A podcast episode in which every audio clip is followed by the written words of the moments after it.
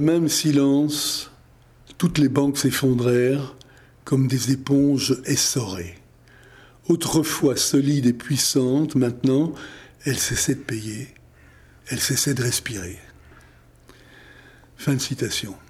En 1932, Bertolt Brecht termine Sainte-Jeanne des abattoirs, alors que le Black Thursday du 24 octobre 1929, à Wall Street, avec sa panique, ses émeutes, ses suicides, ses pertes cumulées supérieures à ce que les États-Unis avaient dépensé pendant la Première Guerre mondiale, est encore dans toutes les mémoires.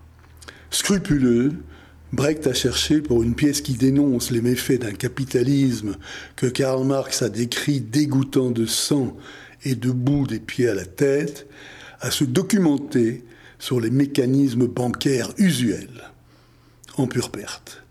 Désabusé, il écrit dans ses notes autobiographiques Personne, ni les économistes connus, ni les hommes d'affaires, personne n'a pu m'expliquer suffisamment les mécanismes de la bourse.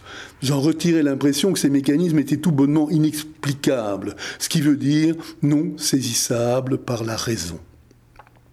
Brecht se contenta donc d'évoquer un profond, un immense silence, pendant que sur son théâtre, les banques craquaient, s'effondraient, se disloquaient, et comme des falaises de glace, se liquéfiaient dans la débâcle.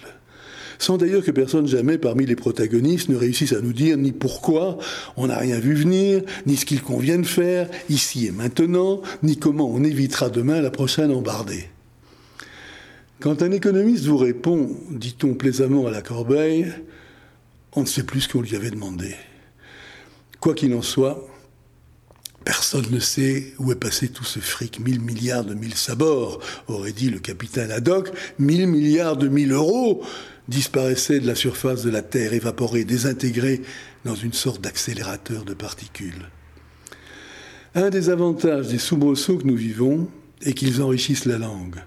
N'ayant finalement pas grand-chose à dire d'original, les consultants exégètes cherchent à le dire de façon inédite. J'ai adoré, par exemple, le surgissement des actifs toxiques.